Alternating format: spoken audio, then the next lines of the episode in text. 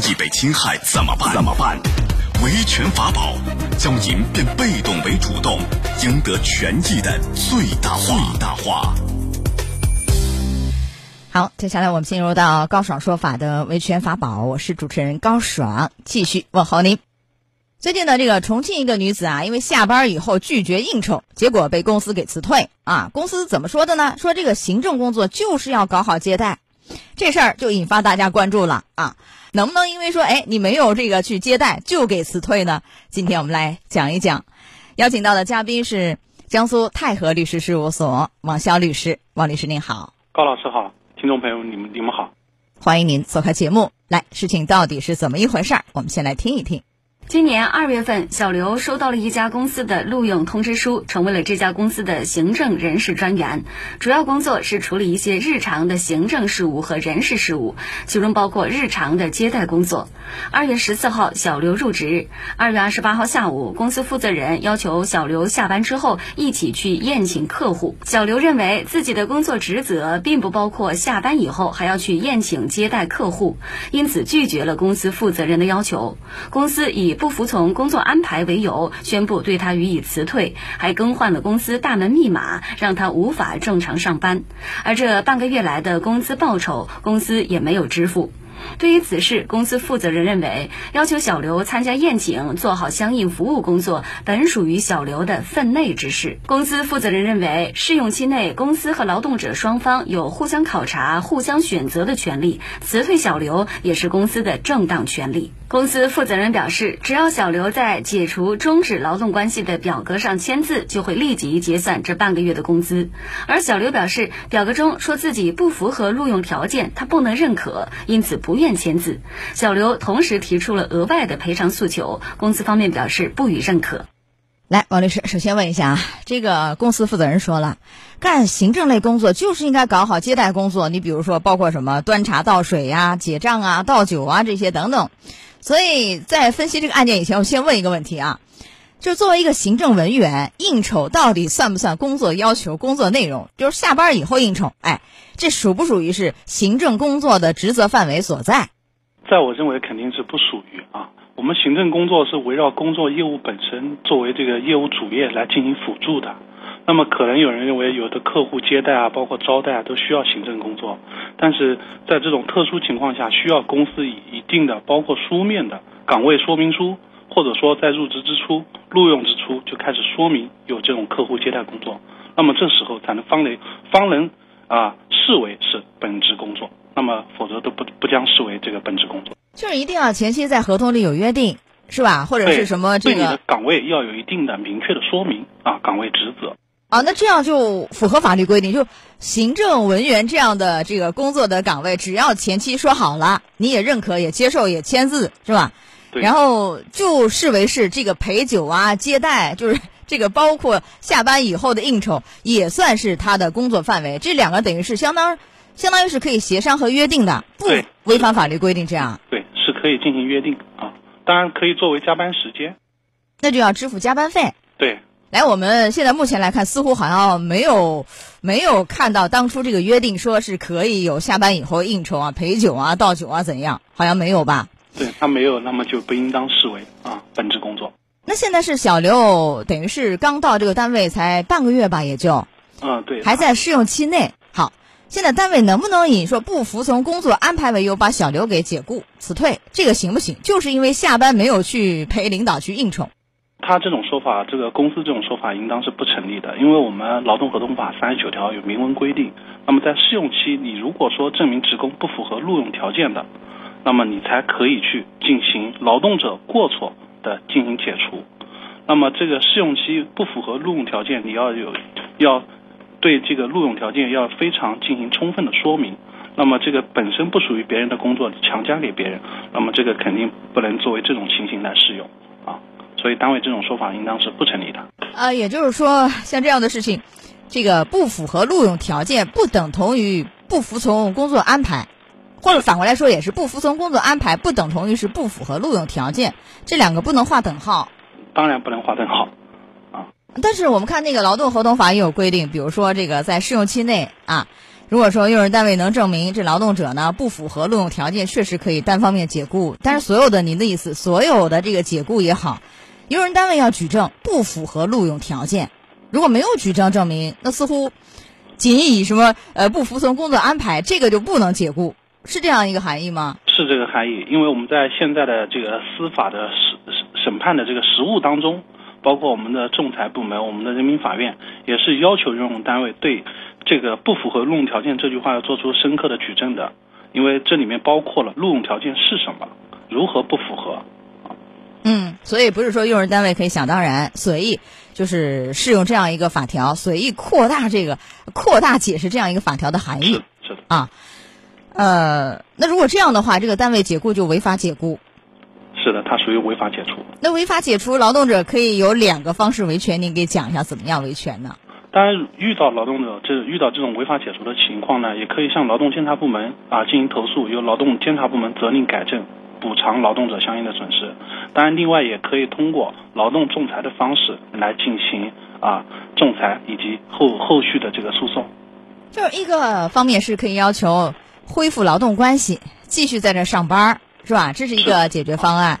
还有一个，我也不在这儿干了，是咱俩就拜拜了。你违法解雇，你要给我赔偿金、经济补偿金两倍。是的啊，那这两个无论选哪一个，选择权在劳动者吗？啊，选择权在劳动者。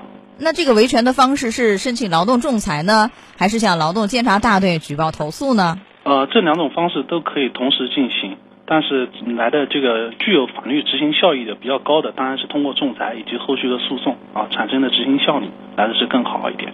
好，这个仲裁时效是一年啊，呃，然后还有一个细节要和您探讨一下，就这个单位说，只要小刘在解除终止劳动关系的表格上签字，就会立刻结算这半个月工资。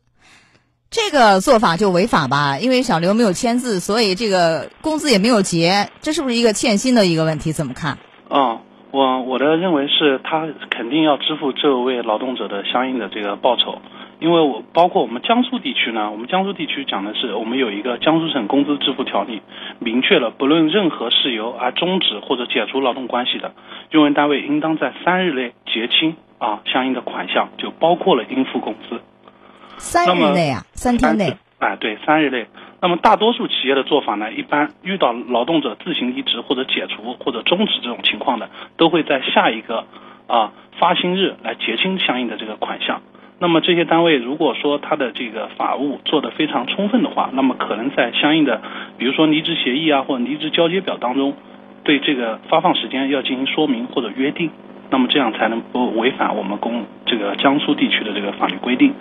那你像小刘这样，能不能就是主张两份儿？一份儿就是说那个赔偿金，赔偿金，因为他是在试用期内嘛。对。我们说经济补偿金的两倍，对不对？对。但是呢，试用期大概也就干了半个月，这半个月的这个经济补偿金是怎么算？怎么算这个账？因为我们说你干满一年的给一个月工资，他这个半个月的经济补偿金是怎么算？然后再乘以二是赔偿金，这个怎么一个算法？他如果说已经工作了半个月，那么其实这个通过我们法律的手段或者说我们的措施是可以推演出他的一个月的月薪的。那么这个半个月，因为我们一月的我们这个法律计算是以二十一点七五天的工作日啊，二十一点七五天的工作日。首先你确定你的日薪来乘以这个数，那么可以得到你的月薪。那么以月薪为标准，那么以你的工龄，那么你的工龄现在没有满六个月，那按照零点五个月来计算。那么再乘以二，也就是一个月的工资啊，一个月的工资。对，好，为什么说他可以主张两份儿？一方面是这个赔偿金，还有一方面您说了是欠薪嘛？那欠薪如果我分开走，我分开走，就我我欠薪这块，我向呃劳动监察大队举报投诉，因为这个如果你举报投诉，还可以有一个加付赔偿金的一个问题吧，也可以付的一个赔偿金吧，是不是啊？是的啊，因为这个我们法律规定，如果经劳动监察部门责令啊要求支付，仍然不支付的，那么后期如果再进行仲裁的话，是可以要求单位来支付加付赔偿金。那所以说，这可以得两种赔偿金啊，两个分开走就很有保障一些。那如果像这个表格里说的，这个小刘不符合录用条件，他不认可嘛，所以没有签字。假设我们假设一下，假设小刘就签了字，这个意味着。有什么不同吗？他认可了，会不会给后续的维权带来一定的麻烦？啊，这个我关注了这个这个事件之后，我发现在这个呃单位出具的这个解除的这份文件当中，那么劳动者要注意上面文字的表述。如果说还有包括双方结清、双方无争议条款的，那么这个时候就要谨慎的签字。签署自己的这个名字的时候，同时还要进行批注啊，表明啊公自己不服公司的这种解除决定，将要提起维权。那么这样相当于呃既签收了进行了工作交接，但是又表明了可以通过或者说保留了通过法律途径来维权的方式。嗯，这是您给大家做了一个非常好的提醒。呃，但是我问的像小刘这个案件里头，因为那表格里说嘛，他不符合录用条件，如果他自己签了字，自己就认可了，会给后面的维权造成障碍吗？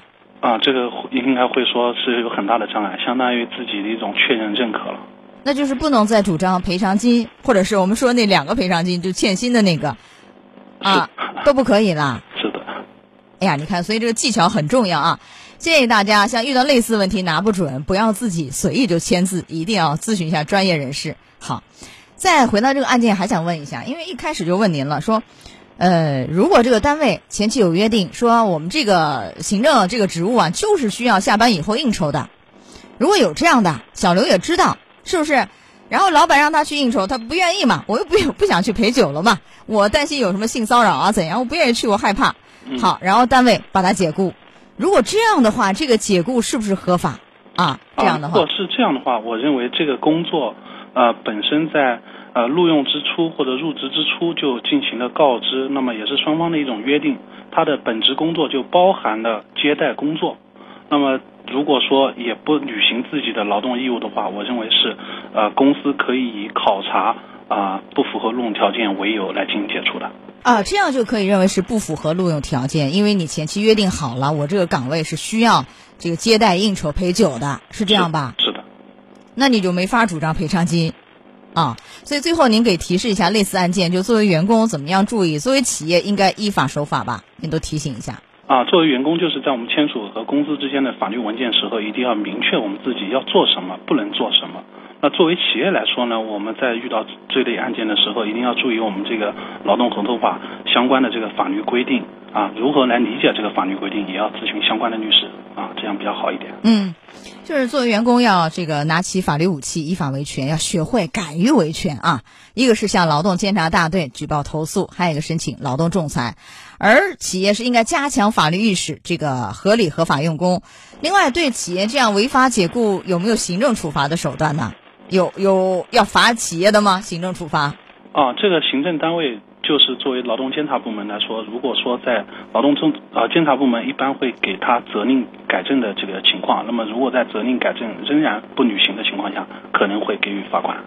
那罚款一般是怎么罚？像这样的？啊，这个罚款它现在没有这个法律依据的这个限定的这个啊款项，那么这个就是看各地区劳动部门对于本地区的这个标准，或者说是适用标准，或者说平时运营的标准来给一定的处罚。啊，没有一个规定数额是吧？对。好的，来，时间关系到这儿就结束我们的维权法宝，也非常感谢王潇律师。好，王律师再见。高爽说法节目收听时间，首播。FM 九十三点七，江苏新闻广播，十五点十分到十六点；复播 AM 七零二，江苏新闻综合广播，二十二点三十到二十三点。想咨询法律问题和主持人高爽互动，请下载大蓝鲸 APP 到高爽的朋友圈，节目微信公众号“高爽说法”。网络收听方式：江苏广播网三 w 点 vojs 点 cn。智能手机下载大蓝鲸 APP 或蜻蜓、喜马拉雅等，搜索“高爽说法”，可随时收听。